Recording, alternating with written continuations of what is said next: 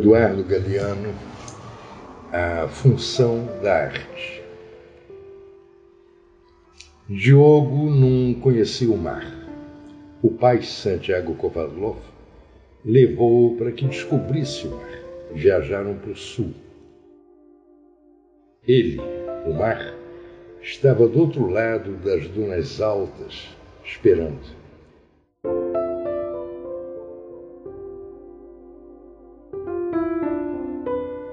Quando o menino e o pai enfim alcançaram aquelas alturas de areia depois de muito caminhar, o mar estava na frente de seus olhos.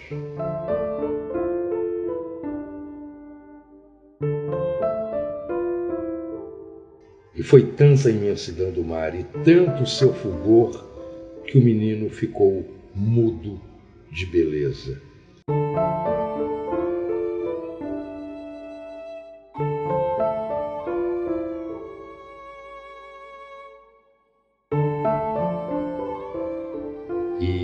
Finalmente conseguiu falar, tremendo, gaguejando, pediu ao pai: Me ajuda a olhar.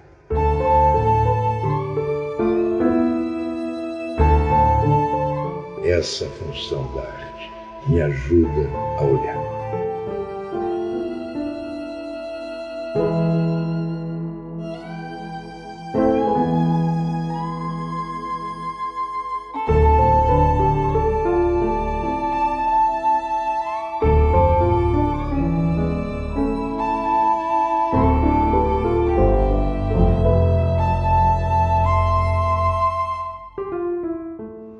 Latinoamérica.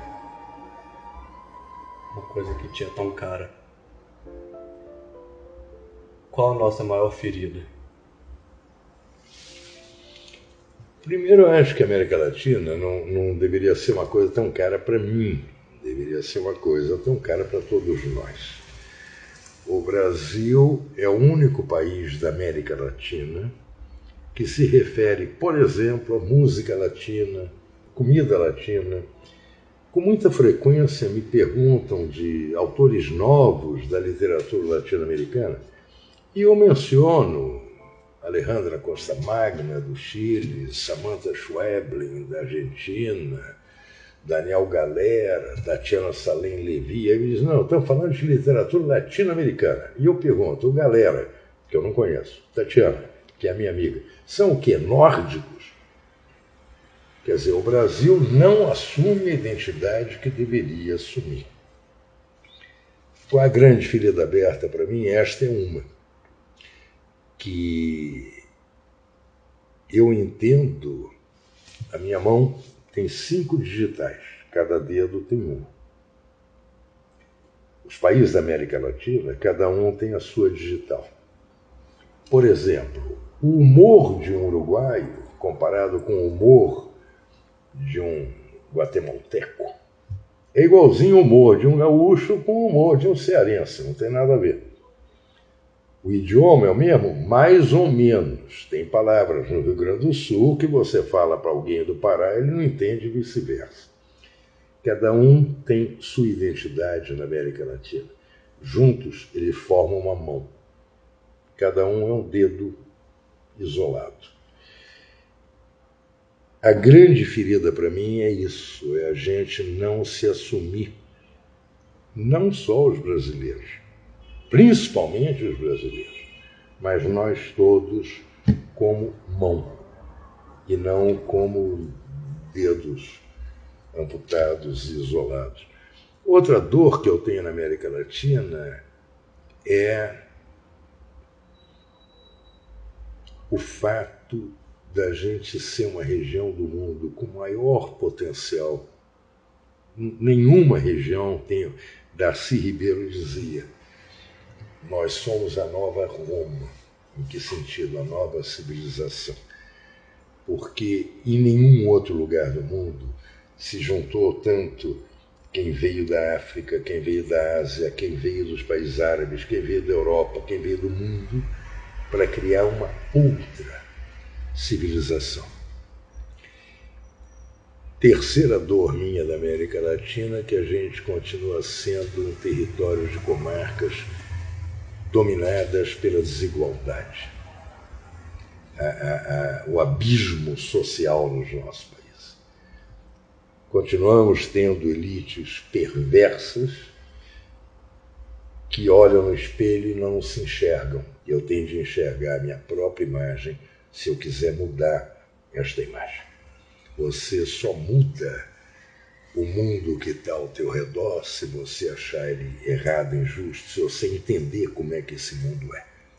Senão, fracassa. Isso me lembra uma frase que o Darcy Ribeiro te disse. Na América Latina só se pode ser duas coisas: resignado ou indignado. Qual caminho você escolheu e o que é que tanto te indigna? Ele completou a frase. E eu não vou me resignar nunca. Eu, ainda mais neste Brasil de hoje, nós estamos falando de 1919, cada vez que eu penso no Darcy, que eu brinco que ele era meu vice-pai, ele era amigo do meu pai, eu herdei ele. Eu digo, Darcy, nem eu, mas está difícil. Quem se resigna na América Latina aceita um mundo de derrota e de injustiça e mata a esperança.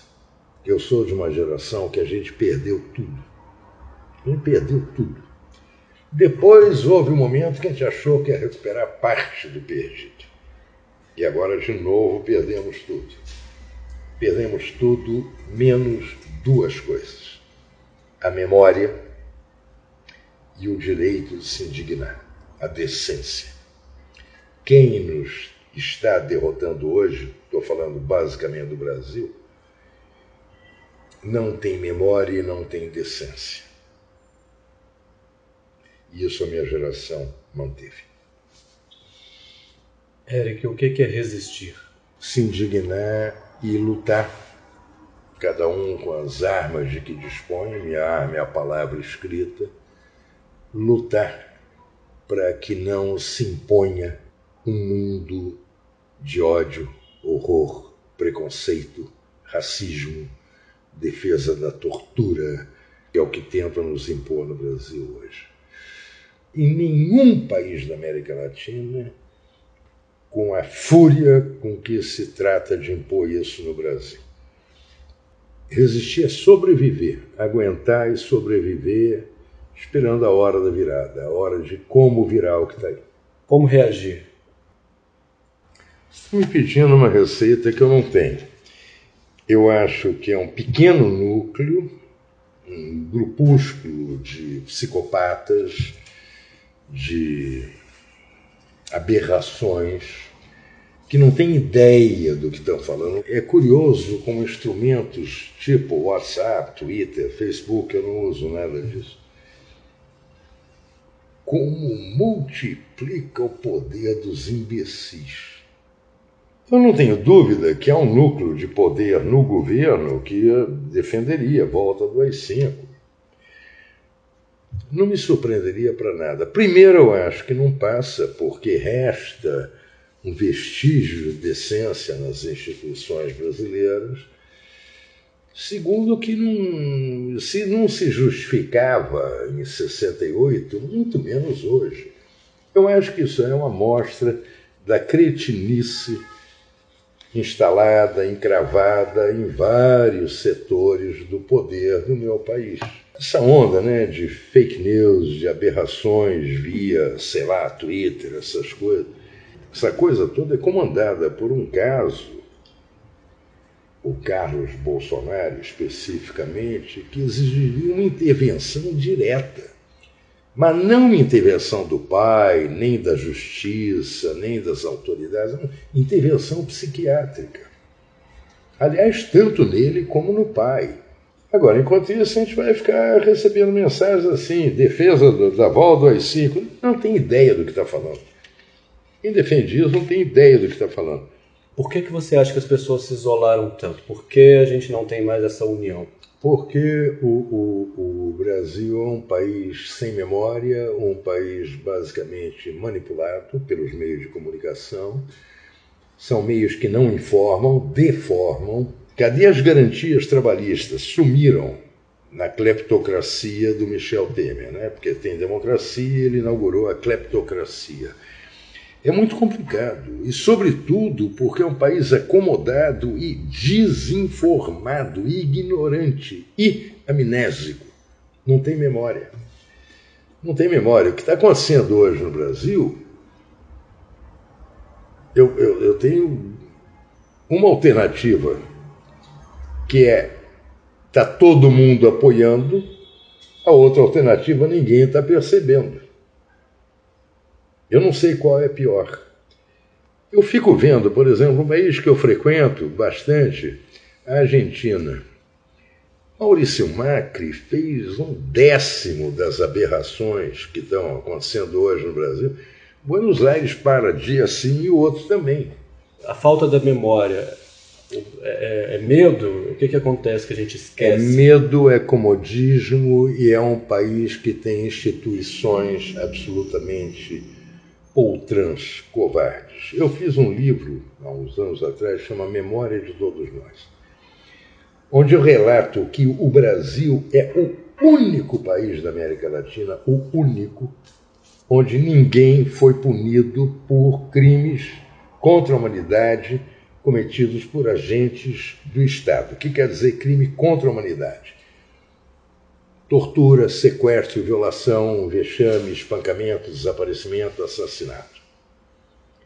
Agentes do Estado quer dizer o quê? Policiais, policiais militares, militares das Forças Armadas.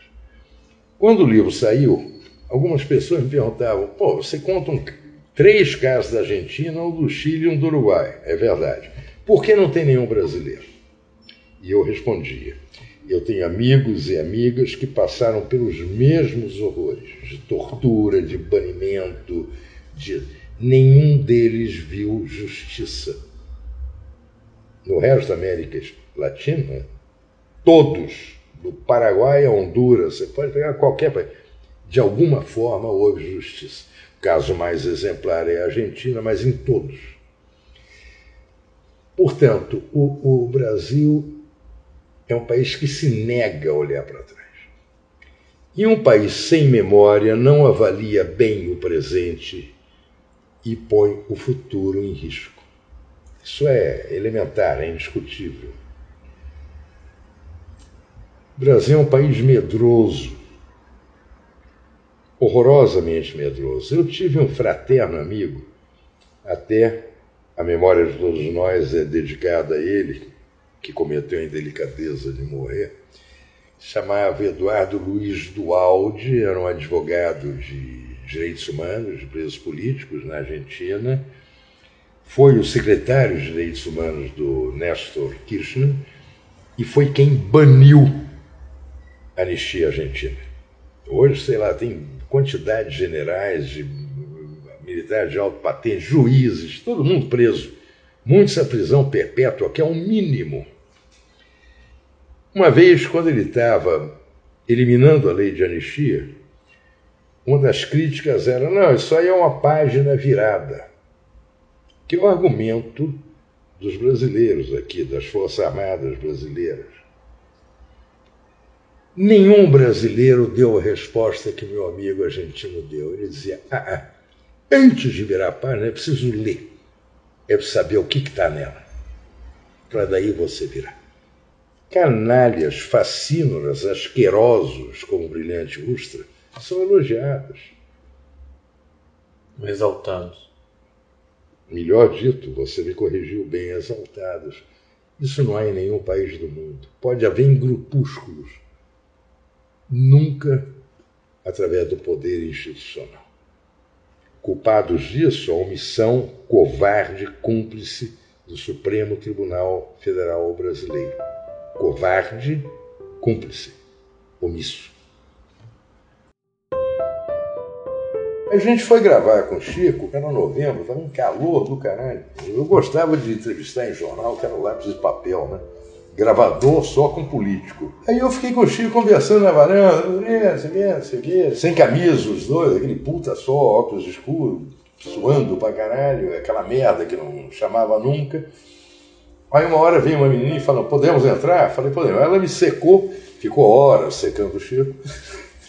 Aí eu entrei o Felipe falou, põe uma camisa preta, vamos passar o som.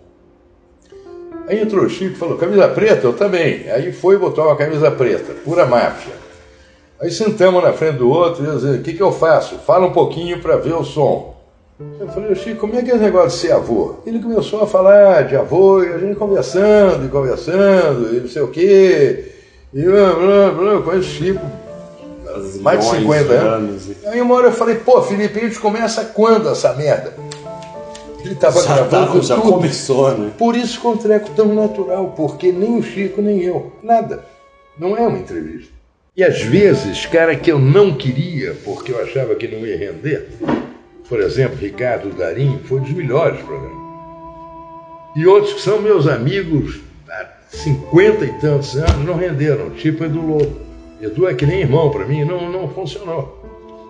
Agora, vai saber, né? Massacre Eldorado Carajás. Eu lembro como é que foi o massacre. Eu estava em Brasília com um querido amigo meu, o fotógrafo Sebastião Salgado, gênio da fotografia, que abriu uma exposição onde eu falei um pouquinho sobre ele e tal. E a gente saiu para jantar. Devia ser umas 10 e meia, 11 horas da noite. Naquele tempo, celular era uma coisa raríssima. Estou falando de 96. Celular de salgado era um tijolo desse tamanho. Ele falou: opa, tá tocando o celular e saiu do restaurante. E demorou 8, 10, 15 minutos. Voltou. O salgado tem um olho muito claro, um olho que eu digo que é cor de, cor de lágrima, né? um olho arregalado, dizendo assim: cara, consegui alugar um avião, saio às 5 da manhã, vou para o sul do Pará. Falei, o que, que houve? Uma matança de sem terra. Foi quando eu fiquei sabendo. Assim, ninguém sabia direito o que era. No dia seguinte, a gente foi sendo informado. Passou o tempo, 2003, 2004, eu estava num barbeiro aparando a barba, toco meu celular, outro amigo querido, Nilo Batista, um grande advogado criminalista, me fala: está podendo falar? Eu falei: estou no barbeiro. Ele não, é dois minutos. Daí você fica pensando enquanto está no barbeiro. Por que, que você não faz um livro que vão fazer, vão cumprir 10 anos do massacre de Dourado de Carajás, um livro sobre o julgamento? Eu tenho todo o material. Ele foi um dos auxiliares, assistentes de acusação. E eu fiquei numa vez pensando, pensando, pensando, pensando, e falei, cara, eu quase já não lembro do que foi isso. Eram 10 anos. Liguei para o Nilo e falei, escuta, eu vou, mas não sobre o julgamento, que é um negócio que eu não domino, não sou advogado, vai ficar uma coisa chata. Eu quero contar a história inteira. E trabalhei dois anos e tanto exclusivamente nesse livro. E, e a Record agora resolveu reeditar o livro. E eu me propus a fazer uma atualização. Acontece que eu teria de refazer o livro inteiro. E eu acho que não seria honesto da minha parte com os leitores. Esse livro teve uma certa repercussão diante a, a opção minha, em comum acordo com a editora, foi fazer uma introdução atualizando. E a verdade é que muita coisa mudou e tudo que mudou foi para pior. Não houve nenhum massacre como aquele. Todo o resto foi escondido. Eldorado de Carajás foi às claras. Por isso eu acho não sou eu, que é um massacre simbólico. Tanto assim que, desde aquele tempo, 17 de abril é a data mundial da luta pelo direito da terra. Foi um trabalho que me custou muito e agora fazer essa introdução atualizadora, digamos, me custou muito mais, porque o que mudou foi para pior. O problema agora é a mineração que é a coisa mais destruidora. O tempo todo que a Companhia Vale do Rio Doce foi estatal e a Vale participou ativamente apoiando o massacre de Eldorado de Carajás, está provado isso no livro, não houve nenhum desastre com vítimas fatais. A Vale foi privatizada em 97, 98, por aí. Bom, no último ano houve mais de 300 vítimas fatais em dois acidentes, Mariana e Brumadinho. Quantos rios foram mortos? O Rio Doce, que dava nome à Vale, o Rio Doce é um rio morto. Tem praias de, de, do Espírito Santo, são praias mortas. Cadê a nossa imprensa? Quem é que vai lá ver isso? Quem é que vai denunciar isso? Quer dizer, é um país desmemoriado, ignorante e que quer permanecer assim. Por que escrever? Eu sei fazer três coisas na vida. Eu sou um estupendo motorista, veloz, seguro, ágil, imbatível. Nenhuma quadrilha de assaltante me liga dizendo: escuta, amanhã a gente vai fazer o Itaú ali do Botafogo, quer ser um motorista de fuga? Eu cozinho muito bem. Nenhum restaurante me diz: escuta, não quer fazer. Então, outra coisa que eu nem sei se faço muito bem é escrever. É o que me restou das três coisas que eu sei fazer na vida. Eu acho que, que é, um, é um pouquinho o que disse o Galeano naquele texto: ajudar a ver e, sobretudo, tentar uma gotinha de orvalho no oceano a preservar a memória. Você é um grande tradutor, um dos maiores brasileiros. Você andou ligando para minha mãe, não? Como é a relação do tradutor com a obra de outro escritor? Ela, ela passa a ser um pouco sua? O texto em português é meu. Agora, o que, que faz o tradutor? O tradutor é um triângulo conjugal onde todo mundo é fiel. Os três lados. Eu tenho de ser fiel ao meu idioma, tenho de ser fiel ao idioma do autor do texto e tenho de ser, sobretudo, fiel ao texto dele, do autor. O melhor, eu ganhei alguns prêmios de tradução, sempre é bom, sobretudo quando vem um cheque e tal, aí é ótimo. Mas o maior prêmio de um tradutor é ouvir o seguinte: nem parece tradução. Eu uso uma imagem sempre que não é você estar na janelinha do trem vendo a paisagem, não, você tem de ir lá e ver a paisagem por dentro e te contar como é que a paisagem é por dentro.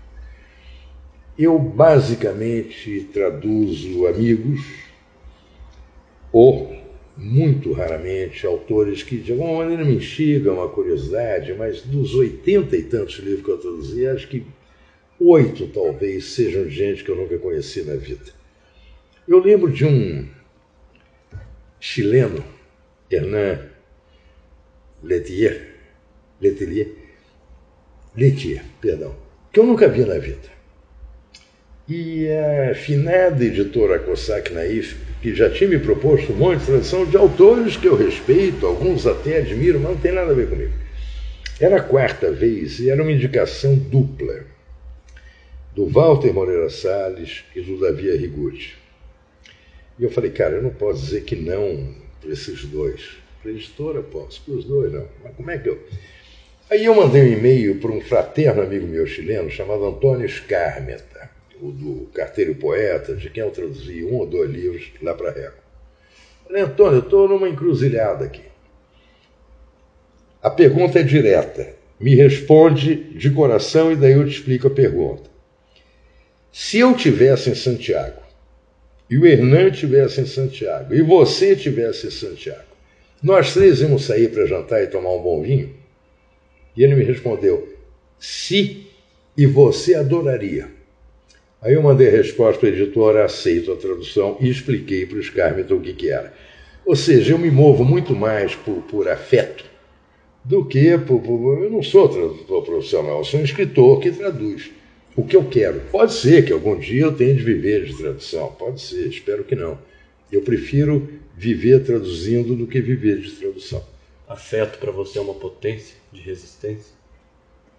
Eu acho que é uma das coisas que deveria, no meu caso, sim, é, guia a vida da gente, né? leva a vida da gente. É, eu lembro de um querido amigo meu que me ensinou a hierarquia da amizade.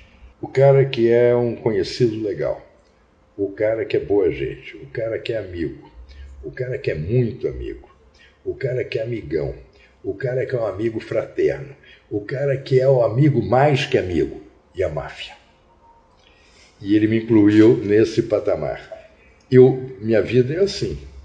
A minha máfia enxugou muito, porque as pessoas morrem, né? Mas não na minha memória. Você mencionou Galeano, eu vou te contar uma coisa muito pessoal. Galeano morreu em abril de 2015 eu muitas vezes, agora já não tanto, mas muitas vezes eu me pegava com o telefone ligando para o Galeano para perguntar alguma coisa, comentar alguma coisa com ele, ele já tinha ido embora. Eu mantenho com a Mercedes, a viúva do Garcia Marques, a relação que eu mantive com ela durante desde 78.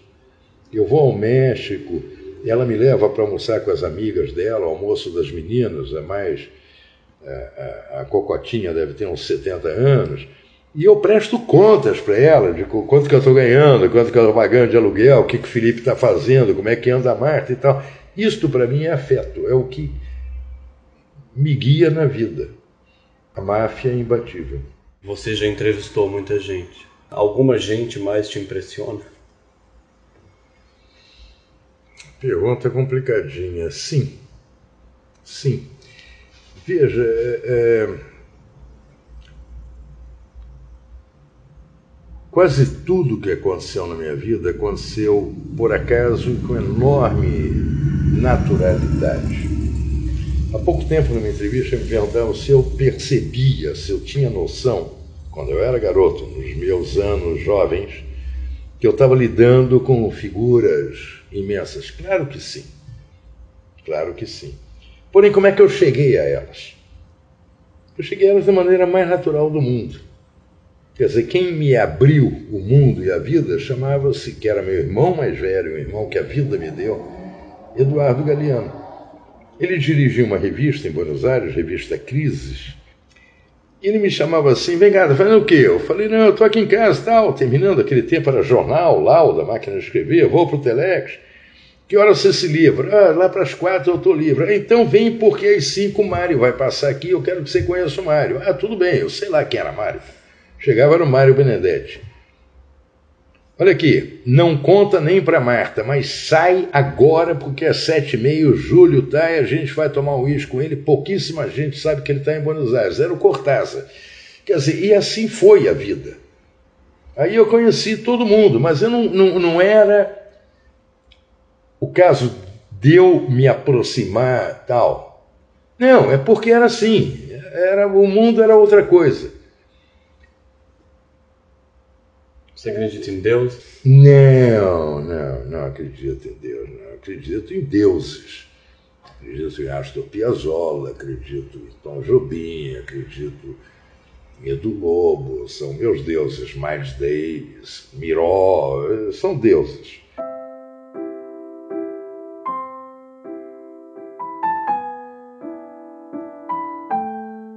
Acredito de alguma forma em destino.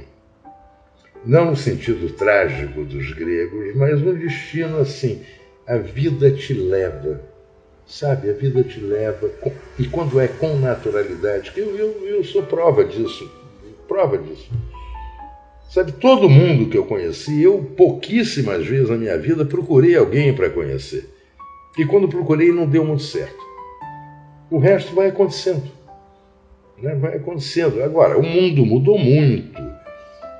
Eu, eu sou a última.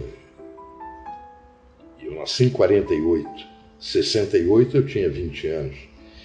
Eu sou a última geração do nós.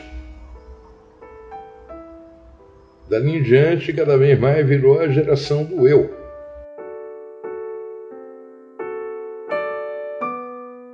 Os encontros passaram a ter interesse. Na minha geração, os encontros tinham um interesse: conhecer. Eu sou de uma geração o que importava era o que você é, o que você faz, não o que você tem. Em que o poder era uma coisa muito relativa, muito secundária. Eu conheci pessoas que no seu tempo, Garcia Marques no tempo dele chegou a ser uma das figuras mais poderosas do mundo. Diante disso eu faço a última pergunta. Hoje, amanhã ou ontem?